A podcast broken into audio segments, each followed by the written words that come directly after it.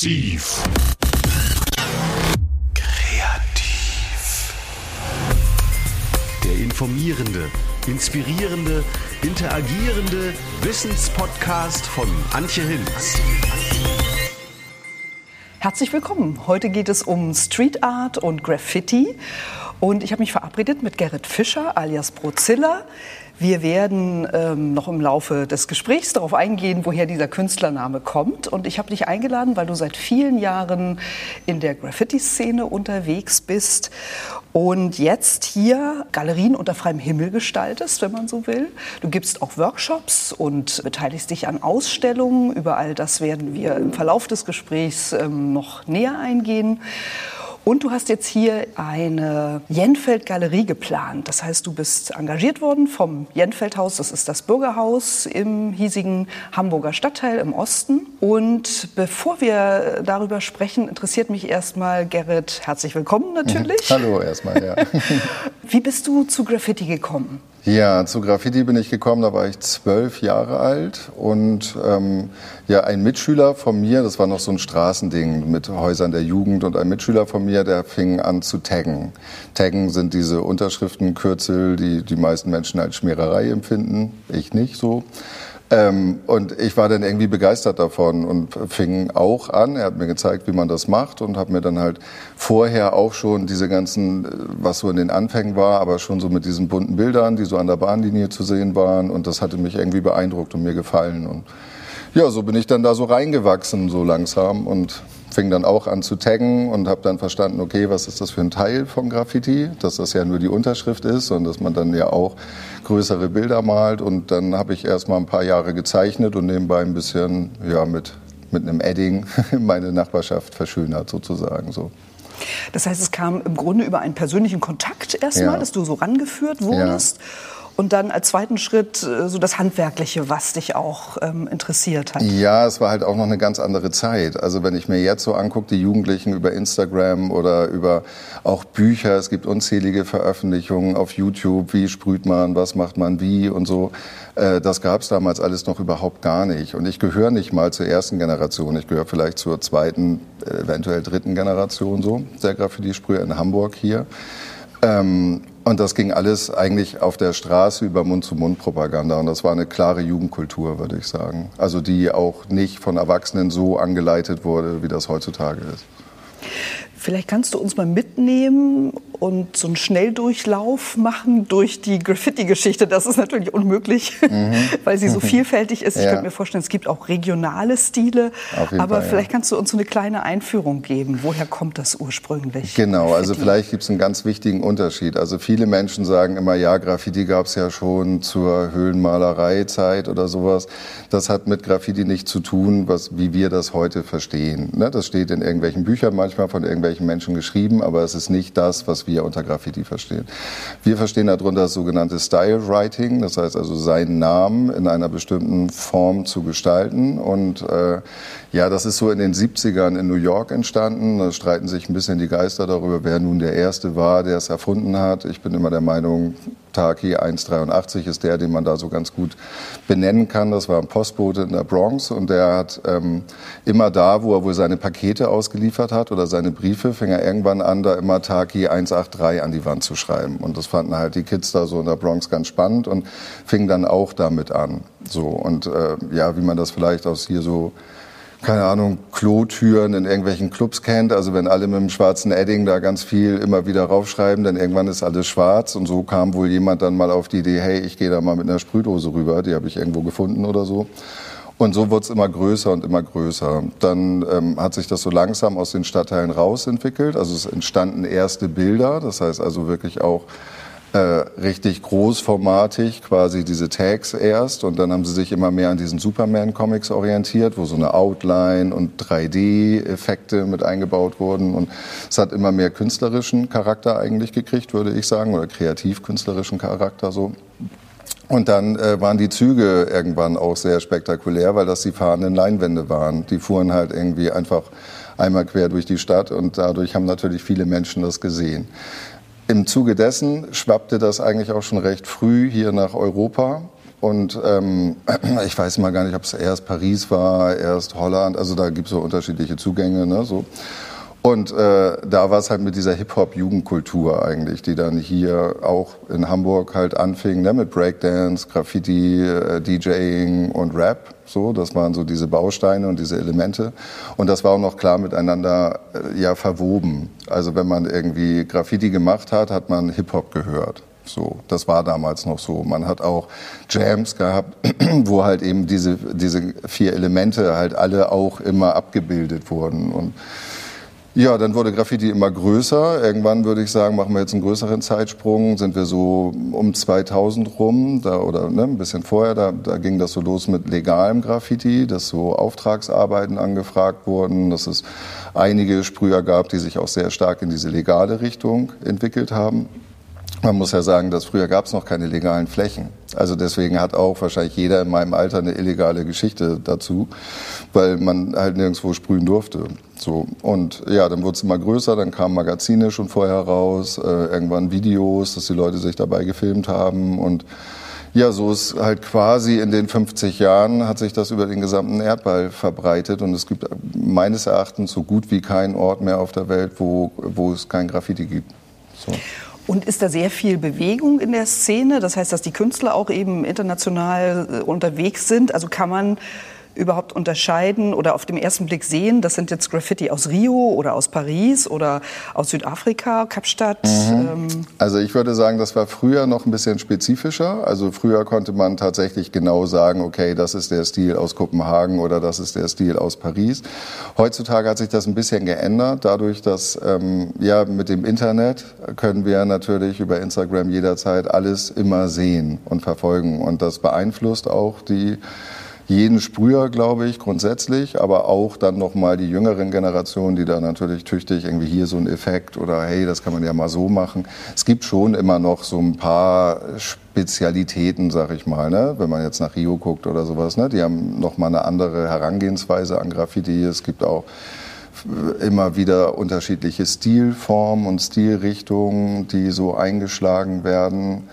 Ähm, plus halt eben diesen legalen Weg, der auch nochmal wieder eine ganz andere Richtung jeweils vorgibt. Also es gibt Leute, die können fotorealistisch sprühen, es gibt Leute, die riesengroße äh, Fassaden gestalten. Es gibt Leute, die halt sehr, ja, sehr technisch mit den Buchstaben umgehen.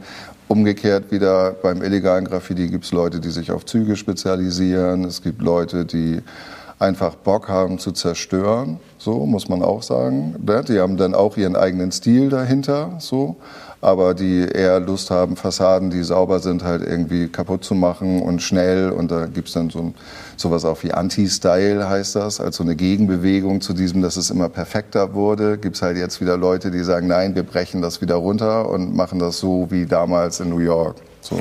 Kannst du das beziffern? Also wie groß ist jetzt der Prozentteil der Leute, die, ich sag mal, künstlerisch unterwegs sind und die anderen, die sich einfach verewigen wollen? Ja, ich kann es tatsächlich nicht wirklich beziffern. Ich würde es auch nicht so bewerten wollen, glaube ich. Also ich sehe immer den Unterschied. Manchmal verstehen die Menschen, wenn sie mir Fragen stellen, alles, was mit einer Sprühdose gemacht wurde, als Graffiti. So, und das würde ich nicht mehr unterschreiben, weil es gibt einfach auch Menschen, die, keine Ahnung, ich denke dann immer junge Leute, die irgendeinen Blödsinn an irgendwelche Wände schreiben, was auch keine Parole ist oder irgendwas und wirklich einfach nur Blödsinn. So, ähm, das kann ich nicht so nachvollziehen. So und ähm, wie das tatsächlich prozentual angelegt ist, wer welchen Stil macht, das kann ich gar nicht so sagen. Ich würde auch sagen, auch die, die Sprüher selber verändern sich in ihrem Stil zwischenzeitlich. Also wenn mal, also würde ich von mir her selber auch behaupten. Es gibt Phasen, da habe ich irgendwie ganz viel Lust, akribisch irgendwie ja, Gesichter oder sonst was eben abzubilden und groß. Und dann gibt es wieder Phasen, wo ich einfach denke, nö, ich will jetzt einfach immer nur meinen Namen schreiben. Und dann mache ich halt Styles und bewege mich da so. Also ich glaube, das ist, kann man vielleicht auch gar nicht so festschreiben. So. Du bist in Hamburg-Harburg, glaube ich, aufgewachsen, mhm, also ja. im Süden von Hamburg. Ja.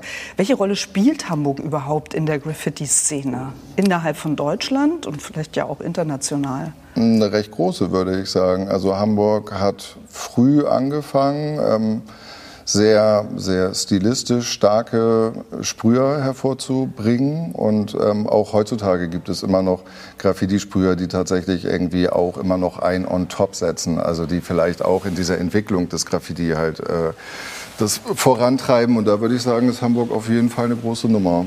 So, und auch kontinuierlich über eine lange Zeit und bestimmte Akteure, sag ich mal, der Szene sind definitiv weltweit äh, bekannt.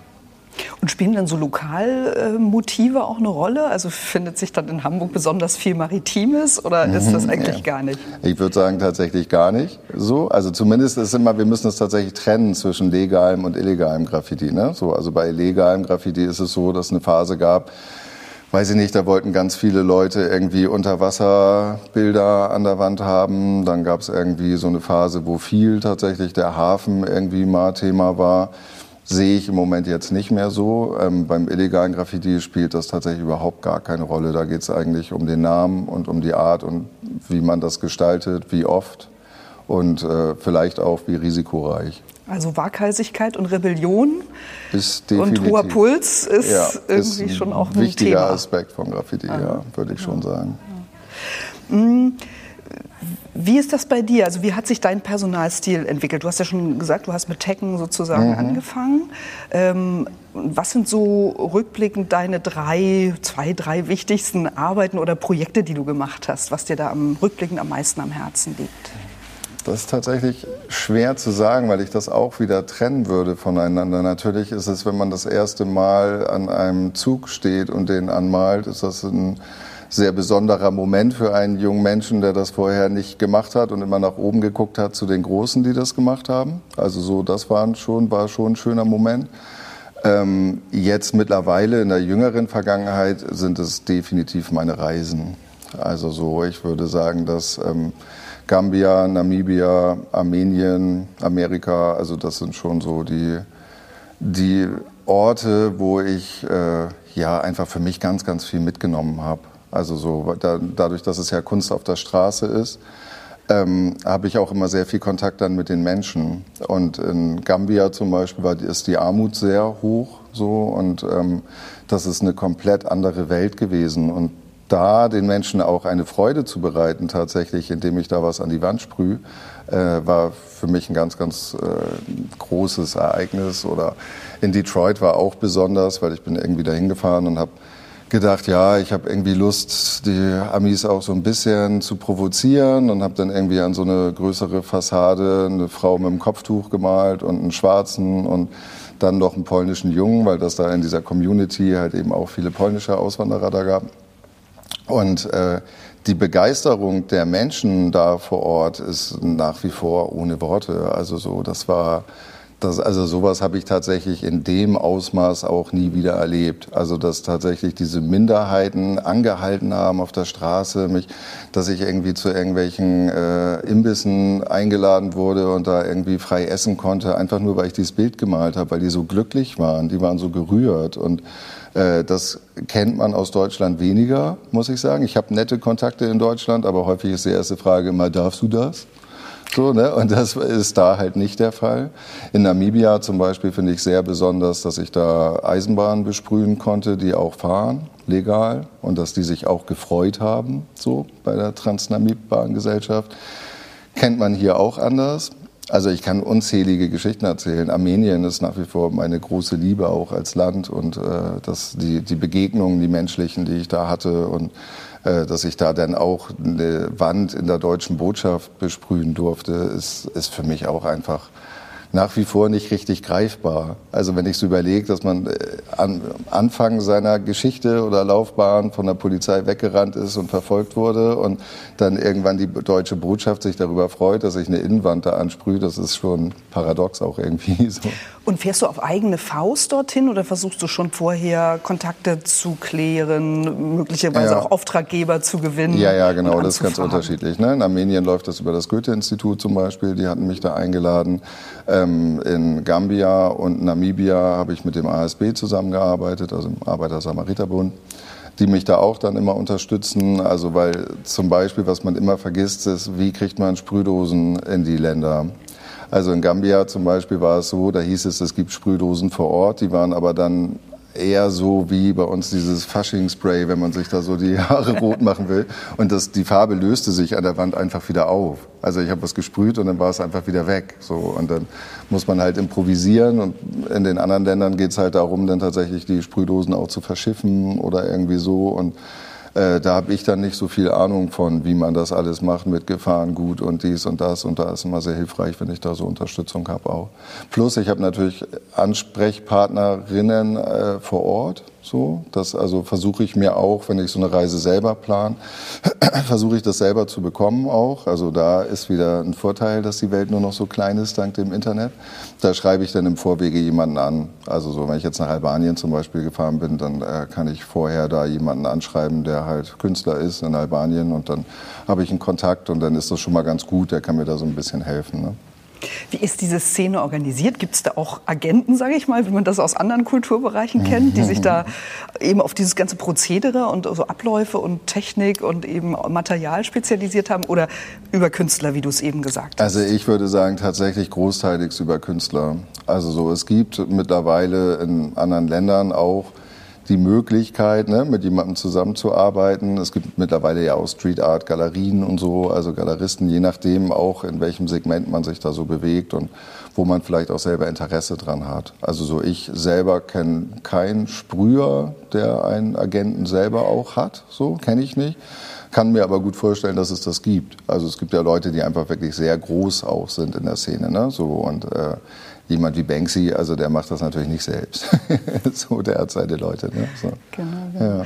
Ja. Mm, wie bist du denn zu dem geworden, der du bist? Also wie, wie ist diese Entwicklung ähm, vor, vor sich gegangen? Mhm. Ähm, hast du schon sehr viel Öffentlichkeitsarbeit drumherum, um dich herum gemacht? Oder ist es einfach so, dass sich die Szene irgendwann kennt? Du bist ja auch so in Gruppenausstellungen engagiert mhm. gewesen. Mhm und ähm, wirst dann entsprechend angefragt? Oder wie mühsam ist dieser Weg auch erstmal dahin zu kommen, dass man Aufträge bekommt? Mm, ja, der, also Aufträge zu bekommen, das ist meistens so, dass wenn man Flächen hat, wo man sprüht, dann kommen mindestens 10 bis 15 Leute an und fragen, kannst du das auch bei mir machen? Mhm. So. Und ähm, ja, der Anfang war da immer ein bisschen anstrengend, weil ich habe mich tatsächlich über jeden Auftrag gefreut und dann ist das immer nicht zustande gekommen. Oder es gibt Leute, die wollen da 30 Euro für bezahlen und möchten mich am liebsten drei Tage da an der Wand und jeden Strich nochmal korrigieren und so. Äh, ja, das, äh, da habe ich jetzt das Glück, dass ich das nicht mehr muss. So. Und äh, so wächst es aber langsam. Dann trifft man irgendwelche Menschen oder bewirbt sich mal für eine Ausstellung oder so. Und so wächst es langsam und stetig. Und äh, ja, da bin ich sehr dankbar für. Mhm. Mm, das Sprühen ist ja sozusagen die eine Sache, die du erzählt hast bei deinen Reisen, aber mhm. du verbindest das ja auch immer mit Workshops, also dein mhm. Wissen weiterzugeben. Mhm. Warum? Naja, ich bin da vielleicht noch so ein bisschen oldschoolig drauf mit diesem Each One, Teach One aus der Hip-Hop-Szene. Also früher war es eben eine Straßenkultur, die tatsächlich immer von jemand anderem weitergeleitet wurde. So. Also jemand hat jemand anderem das beigebracht. Ähm, es kamen dann einfach immer mehr Anfragen auch und ich hatte da Lust zu, es hat mir Spaß gemacht und es war auch immer wieder überraschend, dass es also ne, nicht nur irgendwelche Schulklassen, sondern auch äh, irgendwelche Künstlerinnengruppen, die sich regelmäßig treffen und irgendwie angefragt haben, ob ich nicht Lust habe, da noch irgendwie denen was zu zeigen, weil sie wollen gerne mal was Neues machen und so. Und ich mag halt den Kontakt mit Menschen unheimlich gern und das dadurch kam das dann so. Es gibt immer mal Phasen, da habe ich ein bisschen weniger Lust dazu und dann wieder ein bisschen mehr. Also weil ich muss auch immer aufpassen, dass ich nicht jedes Mal mich selber sprechen höre. Also wenn das, weil es ist einfach so. Die Fragen sind natürlich immer wieder dieselben. Ich muss es auf eine bestimmte Art und Weise erklären, damit die es auch verstehen. Und wenn ich dann aber merke, so, ach, ich weiß jetzt eigentlich schon selber immer, was ich sag, dann habe ich da, ähm, dann weiß ich, ich brauche mal eine Pause. Dann muss ich mal was anderes machen, einfach, dass wieder das Feuer dann wieder brennt. Ne? So. Was sind denn für Anfänger so die, die Herausforderungen? Was, was ist schwierig bei den ersten Schritten? Boah, die sind tatsächlich größer, als man immer so denkt. Also das eine ist der Umgang mit der Sprühdose, der sehr schwer ist. So. Also das muss man eine Zeit lang als Medium einfach wirklich üben. So wie ich sagen würde, auch ein Pinsel. Ne? Also wenn ich jetzt Öl malen soll oder wenn ich das versuche, dann äh, scheitere ich da ähnlich, sag ich mal, wie vielleicht meine Teilnehmerinnen äh, bei so einem Graffiti-Workshop. Also man muss sich erstmal mit diesem Medium Sprühdose auseinandersetzen, das ist wichtig, weil ansonsten läuft alles runter und ne, funktioniert nicht so und richtig. Wie viel Druck man auch ausübt. Ja, auf, wie viel Druck ne? man ausübt, was für Sprühdosenköpfe man darauf setzt, weil da gibt's durchaus mittlerweile, Gott sei Dank, äh, Unterschiede. So auch welche Sprühdosenmarke ich benutze. Also die, da hat sich auch viel getan auf dem Markt. Das ist das eine. Wenn ich dann so dieses Schablonengraffiti, diese Stencil-Workshops, die ich auch ganz gerne mache, ähm, da ist das so dieses Negativdenken, also so ein Negativprinzipdenken, klingt vielleicht besser. Ähm, dass man ja eine Schablone erstellt. Das heißt also, ich schneide etwas raus und möchte ja dann dadurch sprühen und nicht wie sonst im Kindergarten oder so, wo man natürlich das Eigentliche ausschneidet. So. Und äh, da tun sich einige Menschen doch ziemlich schwer mit und äh, brauchen da ein paar mehr Anläufe. Aber also ich bin immer bemüht, denen das beizubringen und in der Regel klappt das auch ganz gut. Das ist eine Kombination im Grunde aus verschiedenen Techniken, wenn man so will. Ne? Ja, genau. Also es ist halt einfach so, dass ähm, dieser, dieses Graffiti an sich beizubringen, ist tatsächlich ja sehr viel Zeichnen auch. Und ähm, da kommt auch wieder dazu, ja, du brauchst ein bestimmtes Verständnis der Buchstaben. Wie ist ein Buchstabe aufgebaut? Wie kriege ich den zum Tanzen? Was kann ich wie verschnörkeln?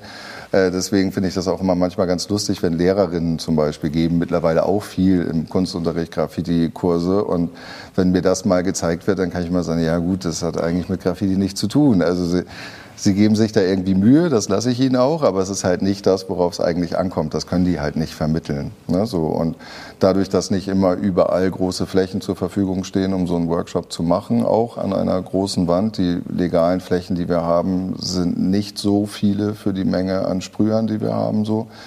Ähm, ist diese Stencil-Art, sag ich mal, das, wo man auf Leinwand in kleinformatig schöne Ergebnisse erzielt. Und dadurch, dass viele Menschen eben durch Banksy als Street Artist, der ja Stencil Art macht, ähm, schon auch so, so einen Blick für Street Art haben, ist das was, wo die dann ganz glücklich eigentlich nach Hause gehen. Was hast du für einen Eindruck, was macht das mit so jungen Menschen, wenn die sich halt so künstlerisch ausdrücken können? Gerade in Afrika, wo vielleicht auch die, die Angebote oder in, in Armenien, wo die Angebote eben nicht so reich bestückt sind wie hier. Mhm. Es, also ich würde sagen, es ist ein Unterschied. Also es ist tut den allen gut. so, das definitiv, das merke ich. In Armenien hat sich da was ganz toll verselbstständigt. Also so, wir sind da angekommen und da gab es kaum Street Art. Mittlerweile sehe ich da relativ viel, wenn ich mal so Fotos geschickt bekomme. Es gab ein paar Leute, die schon was gemacht haben, aber ähm, das ist halt einfach eine Ausdrucksform, so die tatsächlich ja irgendwie äh, aus einem heraus etwas zu gestalten in einem Umfeld, was sich vielleicht sonst gar nicht so viel für einen interessiert. Und deswegen würde ich sagen, es funktioniert das auch international so gut, weil das ähm, ist ein sehr schönes Gefühl, wenn man halt äh, durch seinen Stadtteil geht, äh, den man immer sieht und das Gefühl hat, ja, irgendwie ist hier eigentlich gar nichts für mich. So, also ich spiele hier gar nicht so eine Rolle und kann da halt sagen, doch, das war ich, das war ich, das war ich. Ne? Also so, das sind so so Momente, ähm, ja, die machen einen glücklich und die machen Spaß. Und ich glaube, das ist etwas, was junge Menschen sehr anspricht. Das andere ist natürlich ja auch nochmal dieses mit so einem eigenen Namen. Man gibt sich so einen Alias-Namen. Man kann in eine andere Rolle reinschlüpfen. Die Menschen wissen vielleicht auch gar nicht, dass man selber das ist. Ähm, in Namibia zum Beispiel war es jetzt allerdings auch so, dass ähm, das war für mich sehr überraschend. Also habe ich gar nicht drüber nachgedacht, dass die halt vollen Business daraus machen wollten. Und das geht eigentlich diesem Graffiti-Gedanken ein bisschen zuwider. So, man ist ja eigentlich eher, dass man so auf der Straße anfängt und dass es um so dieses True to the Game Ding geht. So.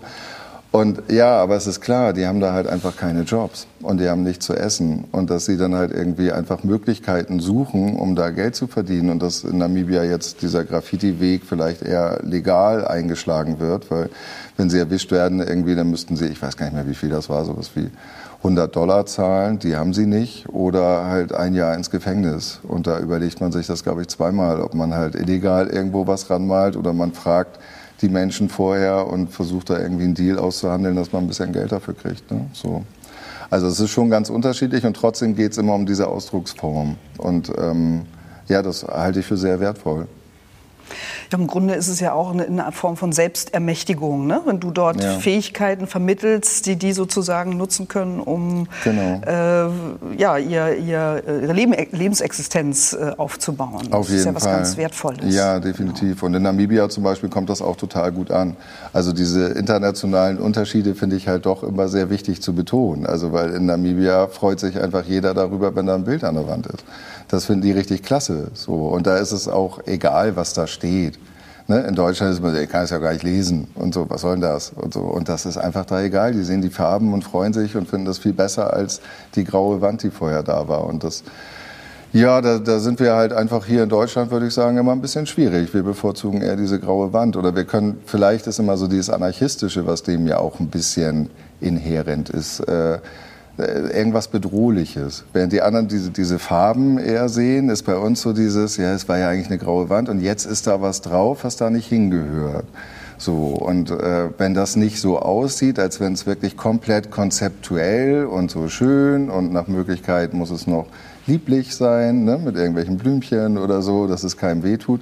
Da kommen die Deutschen ganz gut mit zurecht. Aber irgendwas, was sich jemand selber ermächtigt und einfach ein bisschen Farbe draufbringt, das ist schwierig. So. Und das ist ja auch das Besondere von Kunst, dass eben nicht alles sich sofort auf den ersten Blick erschließt, sondern eher die Fragen im Kopf angeregt werden. Ne? Das und, ist es äh, halt, Künstler ja. sind ja immer so, dass sie in der Wunde der Gesellschaft ja, ein bisschen genau. bohren. Und, ja, und das ist ja jetzt hier sozusagen auch ein schöner äh, Übergang zum Jenfeldhaus. Das mhm. heißt, du bist hier im äh, Stadtteil Jenfeld engagiert worden vom Bürgerhaus, mhm. ähm, von Olaf Schweppe-Rother, um hier eine freie Wand, eine Fassadenwand zu gestalten. Mhm. Ähm, wie näherst du dich diesem Auftrag? Also wie wird das Ganze ablaufen? Vielleicht kannst du das mhm. gerne ein bisschen ausführlicher beschreiben. Also ich habe so eine grundsätzliche Idee erstmal gehabt, also wie ich mich hier mit dem Olaf zusammengesetzt habe, äh, was hier so für Jenfeld geplant ist. Und ich kenne den Stadtteil einfach auch so ein bisschen. Also der ist mir immer ein bisschen geläufig. Ich habe immer Leute hier gekannt. Ähm, und da war es mir wichtig, irgendwie möglichst viele Menschen aus Jenfeld abzubilden. Ich habe halt so ein so ein Stil von mir ist, dass ich neue Gesichter aus Teilen von unterschiedlichen Menschen zusammensetze. So und ähm, dafür ist meine Vorarbeit, hier durch den Stadtteil zu gehen, wildfremde Menschen anzusprechen und äh, mit einer Fotografin dann halt Porträts von denen aufzunehmen.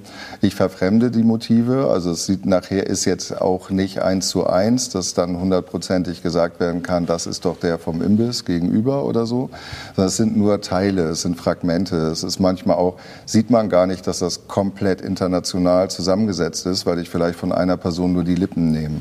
So, ich selber weiß die Geschichte von diesen Menschen dahinter, äh, die Person selber hoffentlich auch.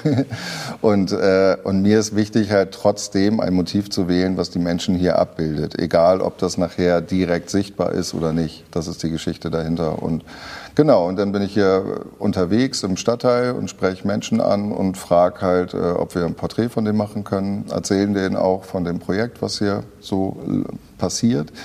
Ich habe es ja jetzt schon einmal gemacht, deswegen kann ich auch sagen, äh, dass hier witzigerweise alle gesagt haben, großartig, hier muss mehr Farbe rein.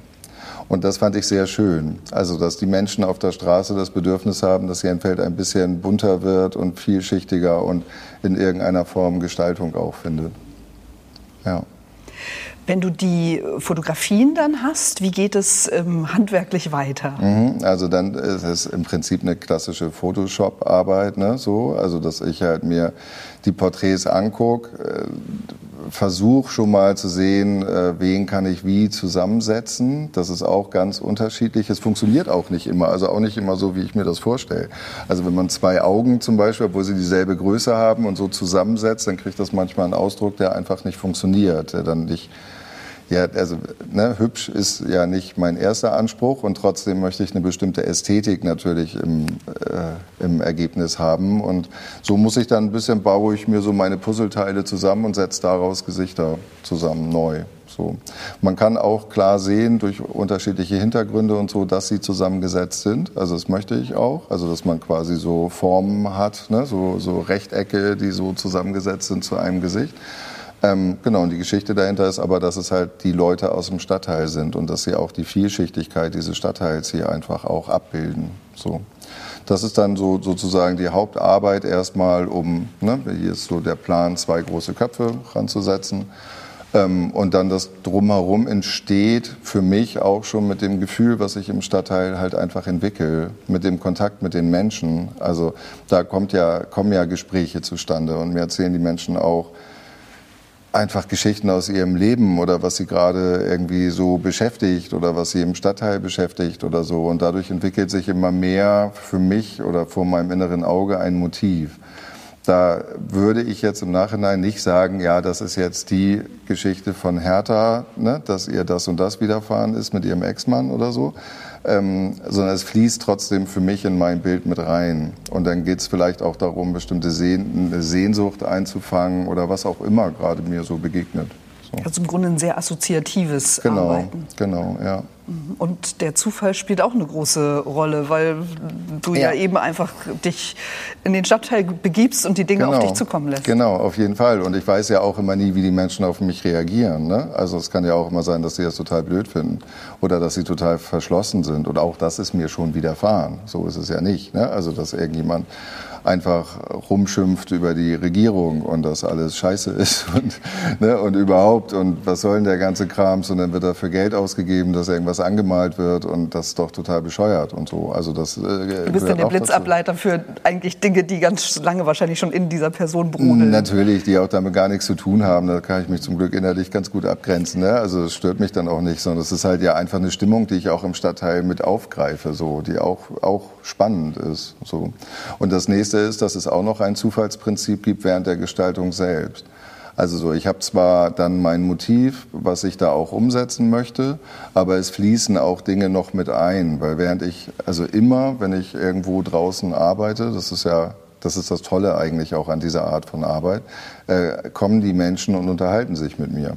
So, ich stelle mir Fragen, die sind interessiert. Graffiti ist halt eben auch so eine, so eine niedrigschwellige Kunstform, wo es nicht so ist, dass die Leute das angucken und sagen, davon habe ich ja keine Ahnung. Wie wenn ich jetzt die Hausfassade hier Gold machen würde oder was weiß ich, ne? So sag ja ich mal. In, in Veddel, ne? Genau, Veddel ja, ja. Und das ist, genau. ja, das ist ja eine künstlerisch spannende Arbeit, das zu machen, so. Und ähm, es gibt aber immer Leute, die, wenn sie das Wort Kunst hören, sagen sie, davon habe ich ja keine Ahnung kann ich nichts mit anfangen. So. Und das ist bei Graffiti komischerweise nicht so. Die Leute sind sehr kritisch, so, sind gleichzeitig aber auch aufgeschlossen und setzen sich mit mir auseinander. Und auch das fließt in meine Arbeit dann mit rein. Das ist auch wieder ein, ein Aspekt, der halt sozusagen nicht auf einem Entwurf abzubilden ist. So, geht einfach nicht. Wie ist denn noch der letzte Schritt? Also du bearbeitest oder erstellst eine Vorlage äh, mhm. über Photoshop mhm. und äh, gehst dann mit der Vorlage und sprühst frei das auf die Wand, auf die Fassade ja, des Genau, in der Regel schon. Manchmal benutze ich ein paar Schablonen auch noch, einfach weil mir die Optik gefällt. Das ist noch ein bisschen eine andere Optik als, also es ist scharfkantiger in, in kleineren Motiven, als wenn ich das freihand sprühe. Ähm, genau, in der Regel gehe ich da komplett frei ran. Es kann sein, dass ich hier und da, gerade wenn ich bei den Köpfen immer noch mit diesen Quadraten arbeite, dass ich mal was abklebe, damit es ein bisschen einfacher für mich ist. Und muss ich da manchmal immer auf so einem Gerüst oder auf einer Leiter, je nachdem, da sehr lange Linien ziehen. Und wenn man halt direkt vor der Wand ist, denkt man, das ist ja spitzenmäßig gerade. Und dann geht man halt runter von der Leiter und stellt fest, okay, das war es nicht. Und dann muss man manchmal da fünf, sechs Mal korrigieren, was unnötig ist, wenn ich es einmal mit Klebeband abklebe. Und dann weiß ich, so soll das sein. Wie groß ja. ist die Fläche? Kannst du das beziffern? Ehrlich gesagt weiß ich das gar nicht so genau. äh, wollen wir jetzt mal schätzen? Ja. Ist das 30 Quadratmeter oder so? Aha. Vielleicht? Genau. Und hast du eine Ahnung, ein Gefühl, wie viele Tage du dafür brauchen wirst? Ach, das ist immer unterschiedlich. Ich würde jetzt mal so, wenn ich mir ein bisschen Zeit lasse, drei Tage andenken. So. Ähm, kann aber auch sein, dass ich früher fertig bin. Also es hängt immer so ein bisschen auch wieder davon ab, wie viel werde ich angesprochen. So, also weil ich muss wie mich viel unterhalten. Und ja, wie viel Ablenkung gibt Genau, und das kostet dann manchmal ein bisschen Zeit und dann muss ich mich ja auch wieder reinarbeiten. Also es ist ja so, die ganze, der ganze Prozess ist ja auch ein bisschen nerdig. Also so, ich bin dann ja so in meiner Welt eigentlich und äh, ja, tauch so tief ein irgendwie in, in diese Bilderwelt, die da aus mir selber ja auch entsteht. Und immer wenn ich dann mal wieder so angesprochen werde und da ein längeres Gespräch führe oder sowas, dann muss ich mich erstmal wieder ein bisschen reinfinden. Also in der Regel bin ich aber auch so süchtig, das dann umzusetzen. Ich kann also nicht mal eine Zigarettenlänge, selbst wenn ich sage, ich lass mir jetzt mal diese Pause und lass das nur auf mich wirken. Ich sehe sofort irgendwas, was ich jetzt machen will und das muss ich sofort machen und dann ja, war es das mit der Zigarette.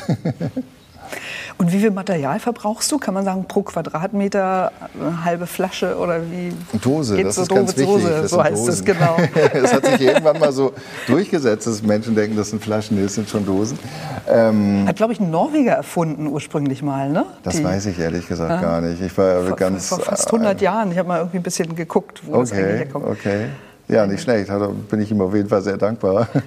Mittlerweile sind sie auch nicht mehr so gesundheitsschädlich. Also da hat sich schon auch was getan. Ne? Das ist auch nicht verkehrt. Früher war es schon immer ganz schön heftig. Also für den Kopf. Da hat das Spuren hinterlassen. So. Ähm, ja, pro Quadratmeter, das hängt, ist auch immer sehr schwer zu sagen. Das ist auch immer in diesen Planungen, muss man das so ein bisschen klarer überlegen. Eine Sprühdose ist angeblich für ein Quadratmeter Fläche gedacht. So. Nur ist es aber ja so, dass ich sehr viele Farben benutze, dass ich irgendwie mit Schattierungen, Überlappungen und sowas arbeite. Das heißt also, ich muss da schon entsprechend mehr dann einkaufen. Und das entsteht aber meistens erst dann, wenn ich auch meinen Entwurf schon habe. Also dann gehe ich durch, was brauche ich da und welche Mengen und wie läuft das so ab. Und am Ende kommt natürlich die Signatur. Kommt die tatsächlich Ja. am Ende oder ist das ganz unterschiedlich? Ich bin mittlerweile von der Signatur ein bisschen ab, muss ich sagen. Also es ist wie, ich weiß gar nicht, bei Leinwandarbeiten zum Beispiel sieht man viel, die so Volkshochschulkurse machen, denen ist das ganz wichtig, dass sie ihre Unterschrift vorne auf dem Bild haben. So. Und äh, ich persönlich finde, dass das oft, also wenn ich jetzt so einen Tag da drunter setze, das stört das Motiv. Also das gefiel mir irgendwann nicht mehr so. Ich baue meinen Namen da schon irgendwo mit ein, das gehört nun mal dazu. Da Aber nicht ich unbedingt rechts unten. nicht unbedingt rechts unten und auch nicht mehr unbedingt so als Tag. So, weil das dann irgendwie so ein bisschen wirr ist und das gefällt mir nicht immer. Das kommt aber auch spontan. Und deswegen kann das sein, dass einfach mein Name irgendwo drin auftaucht. Das mache ich vielleicht zwischendrin oder auch, ne, also wie auch immer, das weiß ich selber noch gar nicht so genau. Aber theoretisch gibt es den Aspekt, wenn es fertig ist, mag ich gerne noch irgendwo was machen, ja. Das schon. Und wie ist der Name entstanden? Brozilla. Brotzilla, ja. Brotzilla ist entstanden dadurch, dass ich mal einen neuen Namen brauchte. Äh, entstand auch mit diesem klaren Bruch, dass ich kein illegales Graffiti mehr mache. Ähm, und dann habe ich mir Buchstaben ausgesucht, die eher untypisch sind, aneinander zu reihen. Also so, wenn man jetzt, das fing an mit Brotz. Ich habe das auch bewusst so Brotz genannt, weil das klingt doof so. Ähm, und Graffiti-Sprüher wollen ja meistens irgendwelche fancy Namen haben, die zeigen, wie tough sie sind und wie cool und so. Und mir war wichtig eher, dass es ein Name ist, der auf der ganzen Welt nicht gesprüht wird. Das fand ich für mich persönlich wichtig, dass es ein Unikat ist. Und da boten sich halt schwierige Buchstabenkombinationen mit einem blöden Klang an. So. Und dann habe ich mich daran abgearbeitet, was für mich auch nervig ist, also weil es ist für mich auch doof, diese Buchstabenkombination, da gibt's einfachere.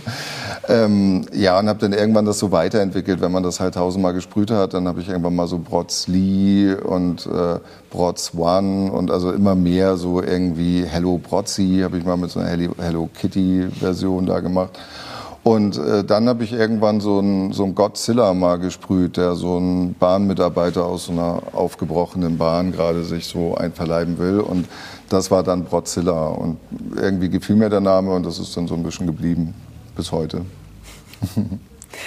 Was hast du für einen Eindruck von, vom Stadtteil Jenfeld? Du hast gesagt, du kanntest es vorher eigentlich Mhm. schon ein bisschen ähm, mit. Initiator von, für dieses Projekt war ja auch äh, der Autor Nils Mohl, der hier im Stadtteil groß geworden ist. Hast du dich Mhm. Ja. mit ihm auch ausgetauscht, wie er den Stadtteil so sieht? Ähm, Auf jeden Fall. Ja. Redet ihr auch drüber, wie das so auf dich wirkt? Ja, definitiv. Also es ist auch total spannend für mich. Also ich finde seine Geschichte toll mit dem Stadtteil hier. Wir sind ja auch spazieren gegangen. Ich habe ihm noch mal eine andere Seite ja auch von dem Stadtteil gezeigt. Also weil für mich natürlich die Sprache an den Wänden äh, eine andere ist, als wie er sie überhaupt wahrgenommen hat, wenn er sie denn wahrgenommen hat. So und ähm, darüber haben wir uns auch ausgetauscht. Das heißt, es gibt schon ein paar Graffiti hier in, in Jenfeld. Auf auch. jeden Fall. Also Sowohl Jenfeld- illegal nehme ich an, als auch. Ja, ähm, ja, ja. Jenfeld hat auch eine lange Graffiti-Geschichte schon. Also auch eine, eine Rap-Geschichte. Also es gibt hier diverse Graffiti-Crews, ne? so JC, RSK, es gibt irgendwie ein, ähm, na, wie nennt sich das hier, so ein Musiklabel, was irgendwie Rapper hervorbringt auch. Ähm, ist viel so Underground vielleicht, was wir gar nicht so kennen oder gar nicht so hören, aber recht erfolgreich auch. Also Jenfeld hat durchaus auch in diesem Hip-Hop-Graffiti-Bereich eine Historie, die auch nicht zu unterschätzen ist. Also hat auch sehr, sehr gute Sprüher hervorgebracht. Ja. Genau, und über sowas habe ich mich natürlich dann auch mit Nils unterhalten. Das ist dann wieder die Welt, die ich ihm zeigen kann. So. Und er hat mir sozusagen das, was er vom Stadtteil so, äh, was, was er da so empfindet und was für ein Gefühl er dazu hat. Und ja, das waren spannende Spaziergänge und die sind auf jeden Fall interessant. Und was ist euer Wunsch oder speziell dein Wunsch, äh, was diese, dieses große Fassadengraffiti bewirken soll? Hm, also ich würde es tatsächlich, also ich denke auch Nils Mohl und Olaf Schweppe-Rother würden mir da zustimmen. Also unser Wunsch ist ja tatsächlich eine Jenfeld-Galerie hier zu eröffnen. Und das ist quasi das Startprojekt, so, womit wir halt eigentlich zeigen wollen, hey, wir könnten Fassaden hier gestalten, wie Nils Mohl, der ja da der Ideengeber auch ist, ne, wie in Bushwick in New York, ähm, wo man halt einfach hier aus diesen Fassaden was rausholen kann. Also man könnte, wir haben einfach ganz viele Flächen hier so. Und unser Wunsch wäre es halt, dass wir die alle vier Jahre von unterschiedlichen Graffiti-Sprühern, also das möchte ganz sicher auch nicht ich alles machen, so, äh, immer wieder gestalten lassen und dadurch halt eben Jenfeld nochmal anders auf, auf die Landkarte zurückbringen, sag ich mal, als durch irgendwelche weiß ich nicht, SEK-Einsätze in der Schule oder so. Also was ja auch immer wieder Thema ist und äh, wo Jenfeld in so eine bestimmte Ecke gedrängt wird, äh, wo es, glaube ich, nicht hingehört. Und ähm, außerdem könnte man auch diese Stadtteile vielleicht, also innerhalb des Stadtteils, diese Areas ein bisschen besser miteinander verbinden. Weil diese großen Hauptverkehrsstraßen, die, die durchteilen natürlich so die einzelnen Gegenden. Und das fällt mir persönlich auch immer auf, wenn ich mich in Jenfeld aufhalte so ähm, dass das schon irgendwie, ja, das ist so wie unsichtbare Grenzen, diese großen Verkehrsstraßen. Und wenn man da jetzt sagt, wir entwickeln etwas durch Fassadenbilder, wo die Menschen was von haben, die hier leben. Das ist mir ja auch immer wichtig. Das sind meine ersten Adressaten eigentlich, dass sie sich hier wohler fühlen und dass ihnen das gefällt. Ähm, wenn das dann dazu führt, dass aber auch Menschen vielleicht aus anderen Stadtteilen oder Touristen oder sowas hierher kommen, extra um sich das anzugucken und die Jenfelder dadurch sagen können irgendwann, hey, ich komme aus Jenfeld und das ist, das ist der geile Stadtteil. So, und nicht mehr so, ja, ich komme eigentlich aus Wandsbek oder sowas in der Art. Ne? Ähm, das, wär, das wäre schon, das fände ich wirklich, wirklich toll und das würde mich richtig freuen auch. So. Ja, und äh, mein einzelnes Bild ist sozusagen der Startschuss dazu. Da hoffe ich natürlich, dass die Leute da vorbeigehen und sich daran erfreuen und das einfach auch wahrnehmen, vielleicht auch sich damit in irgendeiner Form auseinandersetzen. Also das äh, beeinflusst einen ja auch. Also selbst wenn man jeden Tag hier mit dem Auto vorbeifährt und das nur so aus dem Blickwinkel irgendwie kurz an einem vorbeihuscht oder sowas, es, es ist da und es wirkt in einem und das macht mich dann eigentlich schon glücklich. Hast du auch ähm, Workshops geplant, um sozusagen die Leute hier im Stadtteil erstmal vielleicht für das Thema zu sensibilisieren mhm. und dann mhm. vielleicht eben auch zu anzuleiten, selbst mhm. kreativ zu werden? Ja, es ist ein Workshop hier geplant. Ähm, der wird wahrscheinlich auch noch im Vorwege von der eigentlichen Wandgestaltung hier stattfinden. Ähm, genau, da geht es eigentlich darum, für die Leute, die Interesse haben, nochmal irgendwie denen das ein bisschen näher zu bringen im Rahmen auch von dem Jenfeldhaus und seinem Publikum. So klar muss ich jetzt irgendwie den Graffiti-Sprühern, die hier leben, brauche ich das nicht zu zeigen, sondern eher die, die dann nochmal so einen anderen Zugang haben wollen, vielleicht auch oder die ja einfach mal wissen wollen, wie geht sowas eigentlich. Das ist so geplant, ja. Und die Graffiti-Sprüher, die es hier schon gibt, also musst du dich mit denen arrangieren? Also muss man sozusagen auch seine Funde verteidigen oder eben klar machen, das ist es immer ein Miteinander?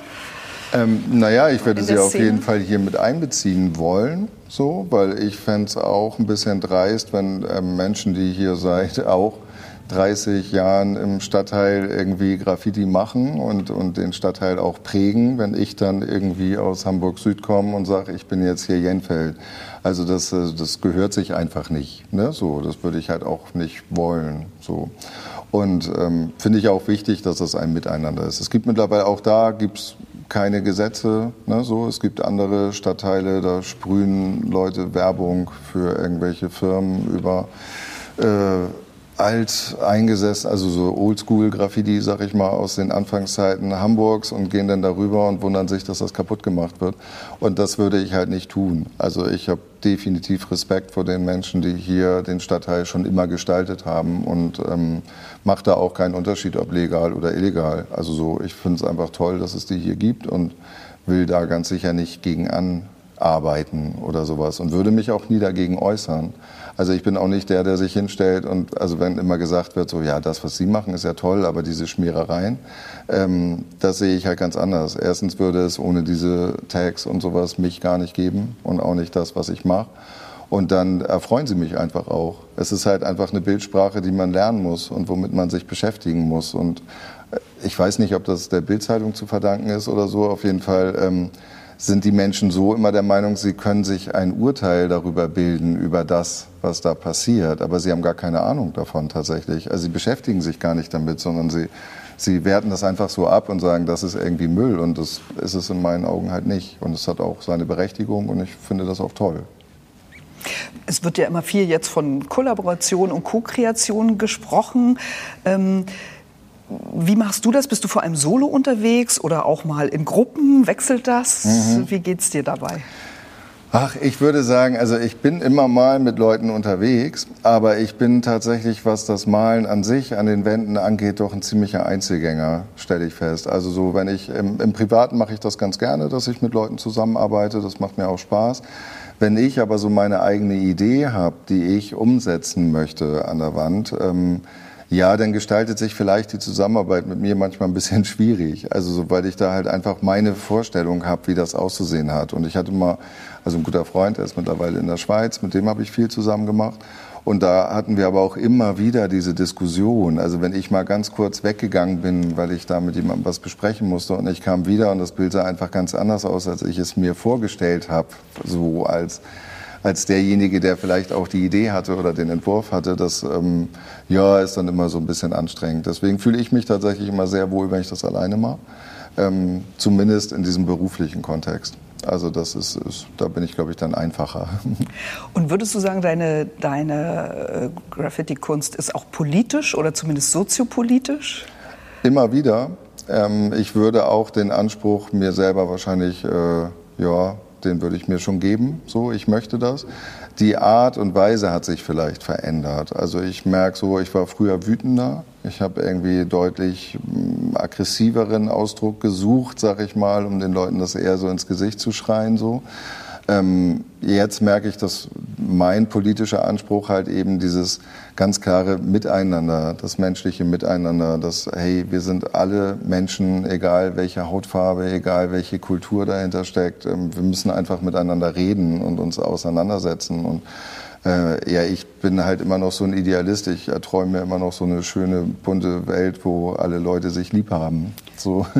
Und gleichzeitig wird es aber auch dann wieder immer schwieriger, merke ich. Also so mich in bestimmte politische Prozesse künstlerisch einzumischen. Also so, deswegen bin ich nicht mehr ganz so tagesaktuell unterwegs, weil ich äh, mir nicht mehr ganz so anmaße, so eine Schwarz-Weiß-Meinung zu bestimmten Konflikten, Kriegen, wie auch immer auf der Welt zu haben. Dafür habe ich auch zu viel, ja, immer so diese Graubereiche kennengelernt, auch wenn ich auf der Welt unterwegs war. Also natürlich, irgendwie kann ich immer sagen, ich finde Kapitalismus doof und ich wäre auch für, gegen den Klimawandel oder so. Äh, nichtsdestotrotz arbeite ich mit einer Sprühdose. Ne? Also es wird halt immer mehr, dann kommt das in so Graubereiche, wo ich jetzt ja eher sage, ich will mich nicht mehr so radikal positionieren, wie ich das früher getan habe. Ähm, sondern eher meine, meine positiven Emotionen eigentlich äh, in die Bilder legen, die den Menschen auch ein bisschen mehr diese Friedfertigkeit mitgeben und nicht mehr ganz so dieses Aufrütteln und hey, macht mal was und so. Und dieses Miteinander ist dann sozusagen auch der rote Faden hier an der Fassade im genau. Feldhaus mit ja, den Gesichtern. Absolut, einfach auch, dass die Menschen sich da ja auch sie sind alle Jenfeld alle, die ich irgendwie anspreche. Und jeder hat eine unterschiedliche Geschichte, jeder hat ein unterschiedliches Leben und vielleicht sogar vielfach auch einen unterschiedlichen kulturellen Hintergrund.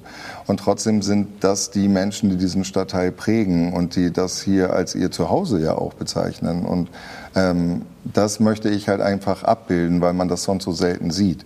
Also so, man, die sind zwar alle irgendwie auf der Straße, aber dass sie gemeinsam quasi irgendwo auftauchen, kommt ja gar nicht so oft vor. Und das, dem möchte ich eigentlich Rechnung tragen, so, ja. Wunderbar, vielen Dank, ja, gerne. Gerrit. Das war Gerrit Fischer, alias Brozilla. Ja. Vielen Dank, dass du uns mitgenommen hast in die Welt von Street Art und Graffiti. Und ja, bin gespannt, wie sich das weiterentwickeln wird. Wir werden auch den Prozess der Gestaltung und des Entstehens auch noch mit einem Film begleiten, mhm. der dann zu sehen sein wird auf der Website des Jenfeld-Hauses und auf dem YouTube-Kanal von Massiv Kreativ. Also ja, vielen herzlichen mich. Dank für das vielen Gespräch. Dank auch.